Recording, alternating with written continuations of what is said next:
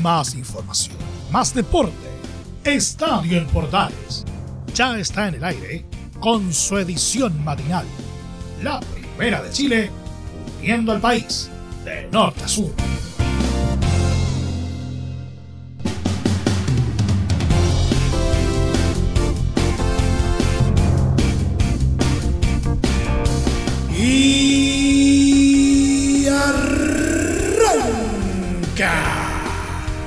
Señoras y señores, ¿cómo les va? Muy buenos días, bienvenidos una vez más, bienvenidos al show día miércoles, mitad de semana. Y finalmente Sudamérica va por el sueño del centenario. Argentina, Chile, Uruguay y Paraguay anunciaron finalmente su candidatura conjunta de manera oficial eh, para albergar en definitiva el Mundial eh, de Fútbol del año 2030. Laurencio Valterrama nos va a traer todos los detalles en esta jornada, pero también vamos a echar un vistazo, por ejemplo, a lo que está pasando en la Universidad Católica, que ha estado en el foco internacional últimamente, eh, ya que durante este mercado de pases eh, eh, ha sufrido las salidas ya confirmadas de Marcelino Núñez, ¿no es cierto? Eh, se acaba de comunicar en las últimas horas la salida de Felipe Gutiérrez y eh, hay otro más que está en la mira. ¿Quién será? Vamos a estar eh, hablando de ello y también vamos a estar hablando acerca del inminente regreso a las canchas de Emiliano Amor en Colo Colo. Por otra parte, vamos a hacer un rápido repaso a lo que fue el inicio de los duelos de ida por los cuartos de final, tanto en Copa Libertadores como en Copa Sudamericana y en nuestro querido polideportivo. Vamos a hablar de una lamentable baja en el tenis. Todo esto en 30 minutos arrancamos esta nueva entrega de esto que hemos llevado, como siempre, Estadio en Portales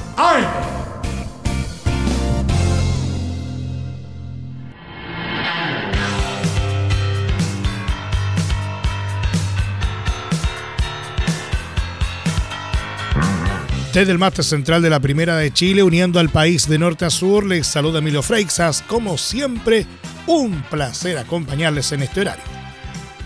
Este martes se realizó en Montevideo el lanzamiento oficial de la candidatura en conjunto de cuatro países de Sudamérica para albergar la Copa del Mundo de 2030 con Uruguay, Paraguay, Argentina y Chile como sedes del certamen. La instancia en el Estadio Centenario estuvo encabezada por el presidente de Conmebol Alejandro Domínguez y tuvo la presencia de las autoridades deportivas de cada país involucrado, entre ellos el timonel del fútbol chileno, Pablo Milad. Todos los detalles nos lo entrega Laurencio Valderrama en el siguiente informe. Laurencio, buenos días. Sí, muchachos, este día martes fue un día histórico para el fútbol sudamericano y acaso para el fútbol chileno también, porque la Comebol lanzó oficialmente la candidatura de Uruguay, Paraguay, Argentina y Chile para la Copa Mundial de la FIFA 2030, un hito realmente histórico que se realizó hoy día en el centenario de Montevideo, en un lanzamiento que eh, albergó y que recibió a diferentes autoridades, una ceremonia que estuvo encabezada por el presidente de Conmebol, Alejandro Domínguez, y en donde también estuvo presente Pablo Milad, el presidente de la NFP. Es más, esta ceremonia fue tan importante por lo menos allá en Uruguay, que estuvo también invitado el presidente de, la República Oriental del Uruguay, Luis Lacalle Pou. También estuvieron presentes, por ejemplo, el secretario nacional del Deporte de Uruguay, Sebastián Bauzá, el ministro de Turismo y Deportes de la Argentina, Matías Lamens, la ministra del Deporte, eh, por supuesto, Alexandra Venao, y el ministro, y el ministro de Paraguay, Diego eh, Galeano. Y también estuvieron presentes, por ejemplo, Robert Harrison, el tribunal de la, de la Asociación Paraguaya, y eh, por cierto, estuvo el expresidente de River, Rodolfo Donofrio, quien es actualmente el vicepresidente de AFA.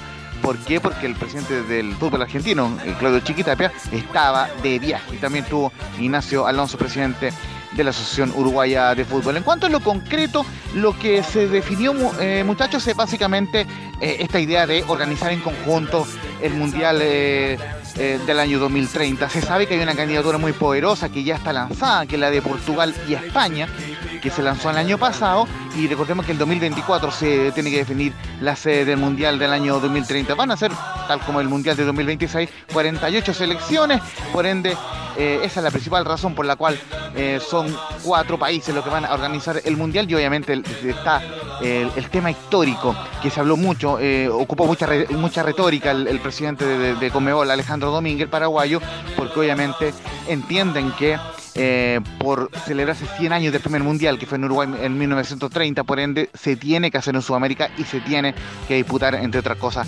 en entre otras partes, en el Estadio Centenario de Montevideo. Así que vamos de inmediato con las declaraciones que dejó esta conferencia de prensa, donde estuvo Pablo Milán, pero donde particularmente estuvo em, eh, hablando Alejandro Domínguez, quien dice lo siguiente en la primera declaración, ¿por qué cuatro países? Porque van a participar 48 selecciones.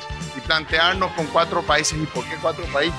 Claro, en el 1930 eran 12 países más el anfitrión, y eso fue modificándose a lo largo del tiempo. Por esto que tuvo este efecto expansivo el fútbol que sigue y que es el rey, el deporte rey. Que después se jugó con 24, con 32 y ahora se juega con 48 equipos, selecciones. Y ya pensar que un solo país puede ser anfitrión de 48 delegaciones más todo lo que, que conlleva organizar un mundial, cantidad de turismo o turistas, es casi inhibitorio para un solo país. En la segunda declaración de Alejandro Domínguez enfatiza que esto no es un proyecto de un gobierno en particular, sino de todo un continente y lo escuchamos en el Estadio Portales la posibilidad de esta apertura que tuvo Uruguay, que luego la Argentina asumió en conjunto, que también tuvo la apertura con Paraguay, que también la tuvieron la apertura con Chile, y entender de que esto no es un proyecto de un gobierno, sino este es el sueño de un continente, es el sueño de un pueblo, el uruguayo es un sueño compartido de otros tres pueblos, pero en realidad es el sueño de un continente. Y ojo con las últimas dos declaraciones, muchachos, porque eh, Alejandro Domínguez toma nota, toma nota de alguna forma eh, de, algunas críticas que han existido, porque obviamente se sabe que la candidatura de España y Portugal, que está respaldada por la UEFA, eh, son más, al, por lo menos en el papel, son más poderosas, eh, es una candidatura más poderosa, pero obviamente em, apela a, un recurso bastante particular Alejandro Domínguez, un recurso de apelar a la historia, ocupa un ejemplo bastante particular, así que vamos de inmediato con las últimas dos declaraciones de Alejandro Domínguez sobre por qué la FIFA debería elegir la candidatura de, Sudamérica para el Mundial 2030. En la tercera declaración dice que van a haber más mundiales, pero 100 años del primer mundial se cumplirán por única vez y ese es el motivo. Sudamérica entiende que el fútbol tiene que reconocer y no disputar, porque van a haber más mundiales. Pero 100 años se va a cumplir en este centenario por única vez y se tiene que volver a la casa. Creemos que es más que suficiente el motivo para que en todo caso la FIFA acepte que esta sea una sola candidatura. Y posteriormente, por supuesto, como con el devenir de los años, van a haber más posibilidades para que otros continentes también se puedan plantear. Esto de creer en grande, que así como nuestros antepasados y este estadio nos enseñó y nos cuenta de que no hubo adversidad que no haya podido ser, ser sopesada, tampoco va a haber adversidad que hoy nos ataque. El fútbol sudamericano está hecho de, ese, de esa motivación y la historia nos avala. Y la última que vamos a escuchar de Alejandro Domínguez, el presidente de Comebol, es que es una, eh, un discurso bastante eh, comentado en redes sociales eh, y, en, paneles deportivos. La plata y el lujo, en, esto en, alusión a la candidatura de la UEFA, la plata y el lujo pueden hacer excentricidades, pero nadie puede obviar la historia del centenario y de otros estadios. Lo escuchamos en, en Estadio Portales. La plata y el lujo pueden hacer excentricidades, pero nadie puede obviar la historia que tiene el Centenario o cualquiera de los otros estadios icónicos que tiene la Argentina, que tiene el Paraguay o que tiene Chile. Así que un poco motivarles a todos de entender de que este no es un proyecto ni de los presidentes que estamos acá arriba, ni de la Conmebol, ni de los gobiernos. Este es un proyecto que nos tiene que hermandar, hermandar a todos, a Uruguay y al resto del continente sudamericano en este propósito que se tiene que hacer realidad el próximo año cuando se tenga que elegir y nosotros hayamos hecho nuestra parte como para que con justa razón la propuesta que demos sea la que se seleccione y el mundial vuelva a su casa, a su cuna y al país que le dio nacer.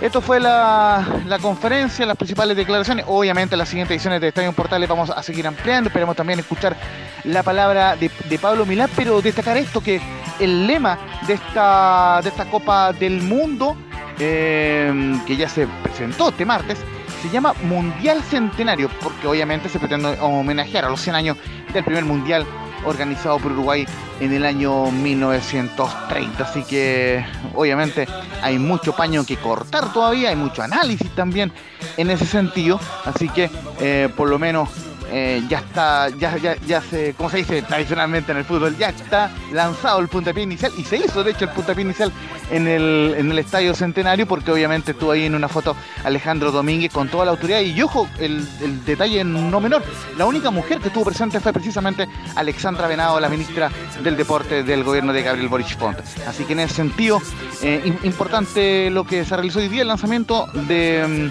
mm, del Mundial 2030, solamente comentar un par de cosas breves que se creó la Corporación Juntos 2030, que será la encargada de trabajar en la candidatura conjunta de estos cuatro países, Argentina, Uruguay, Paraguay y Chile, y luego presentar la propuesta a la FIFA el año 2024, que definirá la sede del Mundial 2030. Y por último, Pablo Milás comentó lo siguiente, estamos muy contentos por la fuerza de la historia. Debemos mantener esta convicción para sacar este Mundial 2030 adelante, comentó a la página web de la NFP. Así que como les decía muchachos, en próximas ediciones de Estadio en Portal estaremos informando y actualizando sobre este sueño, como lo catalogó el presidente Alejandro Domínguez, y me parece que lo compartimos todo, el sueño de organizar eh, como fútbol chileno junto a Paraguay, Argentina y Uruguay el Mundial de Fútbol del año 2030.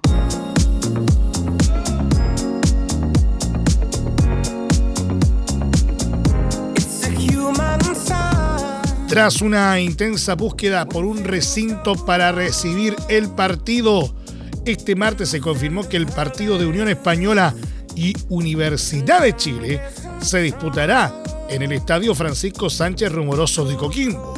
La ANFP, a través de una actualización en la programación oficial publicada en el sitio campeonatochileno.cl, reveló que el recinto del Norte Chico albergará el cruce entre hispanos y azules. El elenco de Independencia también se encargó de difundir la información a través de sus redes sociales. El encuentro por la fecha 21 del Campeonato Nacional está calendarizado para el domingo 7 de agosto a partir de las 15.45 horas y será transmisión de Estadio en Portales.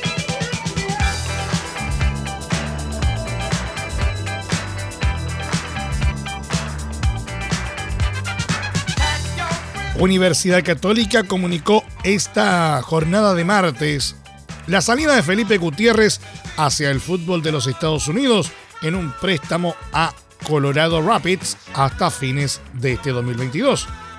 Felipe Gutiérrez, que tiene contrato hasta diciembre de 2023 con Cruzados, partirá a préstamo a la Liga de Estados Unidos por lo que resta de este año para sumarse al Colorado Rapids de la Major League Soccer la decisión del jugador fue aprobada por el cuerpo técnico que accedió al deseo del jugador de sumar mayor cantidad de minutos en la liga estadounidense, detalla lo publicado por el elenco de la precordillera. Felipe sumará así una nueva experiencia profesional en el extranjero, volviendo a una competencia que ya lo tuvo como protagonista entre los años 2018 y 2021. Agregan en la presente campaña en el plano local, Gutiérrez vio presencia en 16 partidos y fue titular en 12 de ellos con los de la franja, mientras que por Copa Libertadores jugó en 5 encuentros, perdiéndose el restante por suspensión.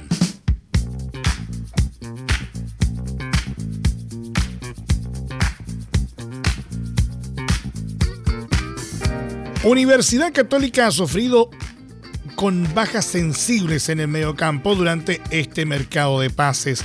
A la salida confirmada de Marcelino Núñez y Felipe Gutiérrez, se conoció del interés del Genoa de Italia por incorporar a Ignacio Saavedra. Desde Europa surgió la información de que el conjunto en el que milita el también chileno Pablo Galdames está tras los pasos del formado en el elenco de la precordillera. Eso sí, a San Carlos de Apoquindo no ha llegado ningún ofrecimiento concreto por el fichaje del volante tetracampeón con el club, por lo que habrá que esperar a los próximos días si es que aparece una propuesta real de parte de los Rosso Blue. Si es que llegase a cerrarse una venta de Saavedra, la UC sufriría otra importante baja para el resto de la temporada, teniendo en cuenta que ya salieron, como ya decíamos, Marcelino y Gutiérrez, y que además de César Pinares, no hubo alguna otra incorporación en aquella zona del medio campo para las pretensiones del técnico Ariel Holland.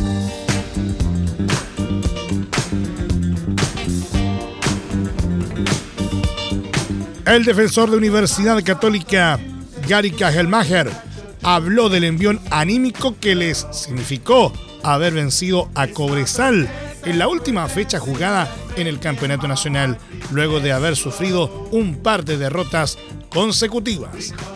Gary Kajelmacher en Estadio en Portales AM. Sí, ojalá así sea. La verdad que era muy necesaria esta victoria y además creo que, nos lo merecíamos ganar por, la cantidad de, ocasiones que tuvimos y, creo que por un largo periodo del partido se vieron buenos momentos de, fútbol y, creo que no se nos estaba dando el gol, eh, errado muchos goles que casi eran goles, así que poco sufrido la victoria, pero la verdad que muy contento, se vio creo que en, los festejos que era muy necesario tanto como para el cuerpo técnico como para nosotros esta victoria y esperemos que sea así, que sea, que sea un punto para seguir mejorando, para, para encasillar victorias, que es lo que necesitamos, pero creo que lo más importante ahora es, es ir partido a partido, porque nos queda mucho y creo que el partido más importante nuestro es el fin de semana este con Everton y ahí tenemos que poner nuestras, nuestras energías. El próximo desafío de la UC será este sábado cuando se midan a Everton desde las 17.30 horas y por supuesto será transmisión de Estadio en Portales.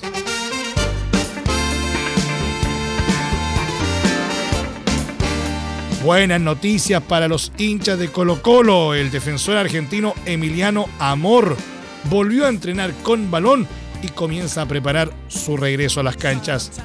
Miren quién ya está trabajando con balón, escribió el cuadro Albo en sus redes sociales con una imagen del central argentino practicando con sus compañeros.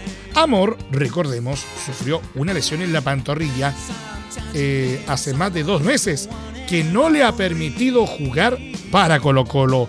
La idea del cuerpo técnico que dirige Gustavo Quinteros es que el defensor pueda reintegrarse a mediados de agosto. Entre Marco Grande y Marco Chico, media vuelta y vuelta completa. Escuchas Estadio en Portales en la Primera de Chile, uniendo al país de norte a sur.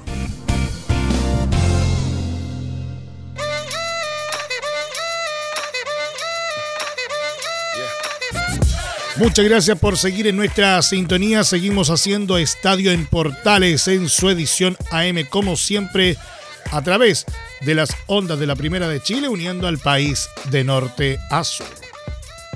Flamengo, de Arturo Vidal y Eric Pulgar, dio un primer paso positivo en los cuartos de final de la Copa Libertadores tras vencer en la ida por 2 a 0 a Corinthians, en lo que significó el reencuentro del King con el mayor torneo continental de clubes. El partido inició con un alto ritmo por parte del Timao, que trataba de apurar el juego del cuadro rojinegro presionando y moviéndose con rapidez. Los dirigidos por Dorival Jr. supieron bajar la velocidad del encuentro para comenzar a dominar la posesión del balón. El Mengao no tuvo mayores problemas para imponer sus términos en la cancha mostrando un juego sólido basado en pases constantes hasta encontrar el momento propicio para profundizar. La defensa de Corinthians respondió bien ante los ataques visitantes, pero Georgian de Arrascaeta abrió la cuenta con un golazo, rematando sorpresivamente al arco cuando parecía que el balón era de los blancos a los 37 minutos. En la segunda mitad, el manejo de la escuadra carioca se intensificó, apoderándose del esférico. Gabigol Barbosa estiró las cifras a los 51 con un ajustado tiro hacia el palo derecho del arquero Casio. Los locales trataron de empujar para descontar, pero su desesperación se transformó en imprecisión, hecho aprovechado por el FLA para jugar con el reloj. Arturo Vidal comenzó el duelo en la banca, entrando al minuto 73 por Joao Gómez. El chileno estuvo en el medio campo moviéndose por todo el terreno para cooperar con sus compañeros en el final del cotejo. De esta forma, el Rey volvió a decir presente en la Copa Libertadores tras 15 años. Su último partido en el certamen fue el 8 de mayo de 2007 en la victoria 2 a 1 de Colo Colo sobre América en el Monumental. Por otro lado, Pulgar no fue convocado. La revancha para definir el paso a semifinales se disputará en el Estadio Maracaná el martes 9 de agosto a partir de las 20:30 horas de Chile.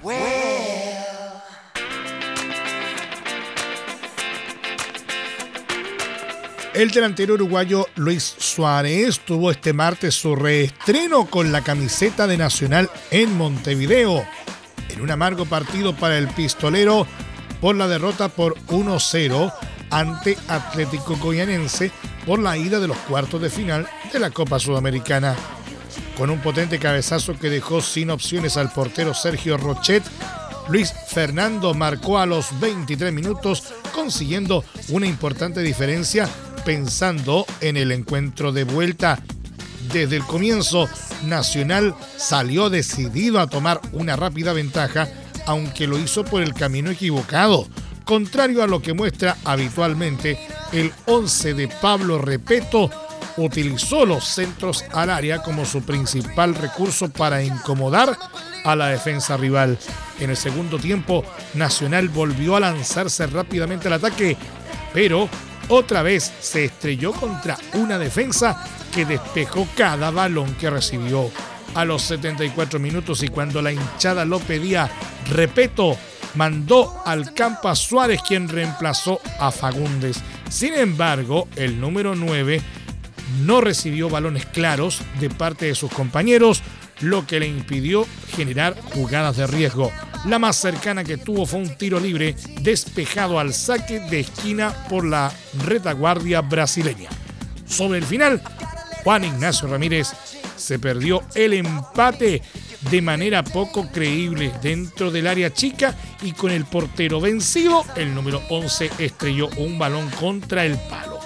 Esta fue la última oportunidad del Nacional que perdió y ahora está obligado a ganar en Brasil si quiere avanzar a semifinales.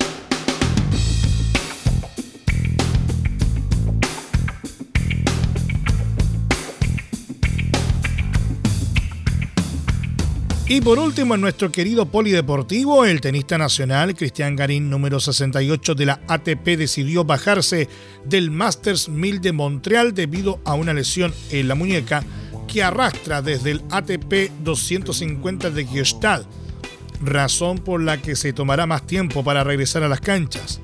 Garín viajó a Barcelona para atender su dolencia, algo que le tomará un tiempo, razón por la que decidió retrasar su participación en la gira norteamericana previa al US Open.